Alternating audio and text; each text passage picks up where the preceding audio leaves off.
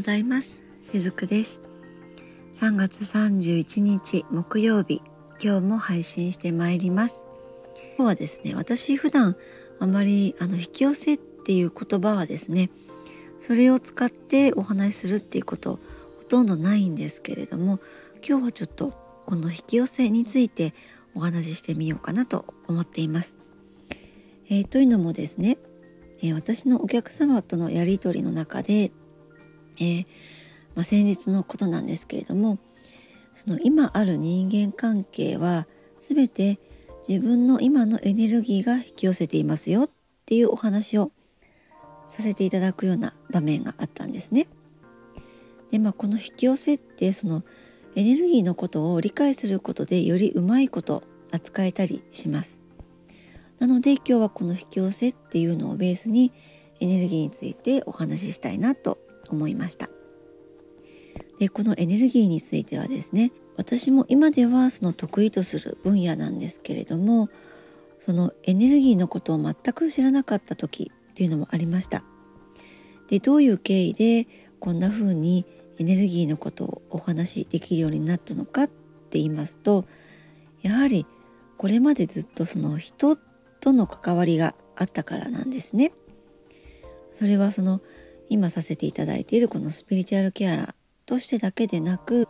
まあ、看護師をしながらもスピリチュアル的な視点でたくさんの患者様と関わりを持たせていただいてきましたまたその私自身が人間として生きてきた中で実験台になりながら、まあ、検証しながらその結果分かっていったのが全てこの世はエネルギーの作用で起きているっていうことだったんです。その見える世界も見えない世界も全部エネルギーでその影響を与えたり受けたりして私たちって存在しています。だからですねその避けては通れないんですね。でそして私たちの思いっていうのも波動として影響を与えたり受けたりしています。意識とか、えー、考え感情っていうのはですね全てエネルギーなんですなのでその力があるんですね。私たちが思っている以上に力を持っています。でその、えー、お客様の中でですねお悩みやご相談っていうのを通して、えー、結局どこでも引き寄せっていうのが働いていろんなことが起きていますよ。そしてそこから改善していくと人生っていうのはいい方向に動き出していくんですよ。っていうことを、まあ、お伝えしたりそういったこうお客様との関わりを通してで引き寄せっていうのは存在するなっていうことをはっきりと、えー、感じ取れるようになっていたわけなんですね。でその引き寄せの法則って、まあ、そういったフレーズは聞いたことのある方もいらっしゃるのではないかなと思うんですがなんかこうふわふわしてキラキラしてまあいい意味でそれがあるっていうふうに捉えられがちなんですね。だけれども決してそうじゃなかったりします。自分の意識とかその想念など全てのエネルギーが絶妙に絡み合って現実っていうのを引き寄せています。なので一見自分にとっては良くないなって感じるものだって引き寄せるっていうわけなんですね。私はですねその見えない領域とお話っていうのをする形でセッションとか、えー、講座っていう、まあ、ヒーリングもそうですけれどもお届けしています。心の奥の方ですね。感情とか想念とか記憶とか、えー、魂、まあ、そういったものを過去とか未来世界とか何かしらメッセージを伝えてくれるガイドとか天使、まあ、そういった存在も含めこれらも実は全部エネルギーなんです。まあ私は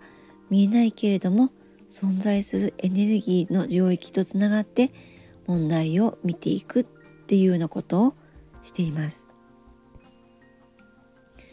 あの私たちがですね、まあ、ほとんど毎日使っていると思うんですけれどもその電気もですね目には見えないけれども存在しますよね。あとその携帯の電波とかもそうです。見えないけれどもあちこち飛びまくっていますよね、えー、それと同じようにですね目には見えないけれども存在する力の領域っていうのがあったりします。でその見えない世界なんて怪しいっていうふうに思われることもあったりします。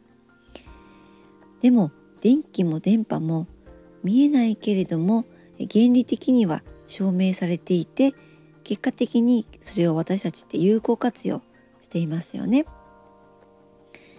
でその電波のようにですね人の思いとか感情っていうのも実は飛んでいるんですね。飛んでいます。先日ですね、えー、繊細さんに向けてのメッセージでも言いましたように人の思いとか感情っていうそういったエネルギーも街中にたくさん飛んでいます。で私はそんな領域の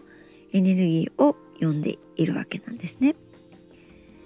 まあ、そのエネルギーに沿って存在する基本の流れっていうのが引き寄せの法則だったりします。でその流れを知って人間が生み出していくパワーである、まあ、その思いのエネルギーを知って使っていくと引き寄せっていうのはスムーズに人生の中に取り込むことができたりします。あのエネルギーだからといってですね難しいことはないんですね。携帯の電源を入れると、まあ、電話ができるのと同じくらい簡単な仕組みだったりします。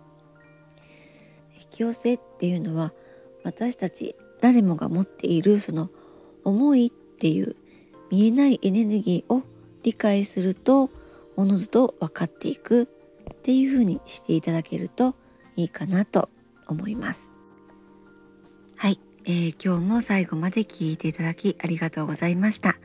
しずくでした。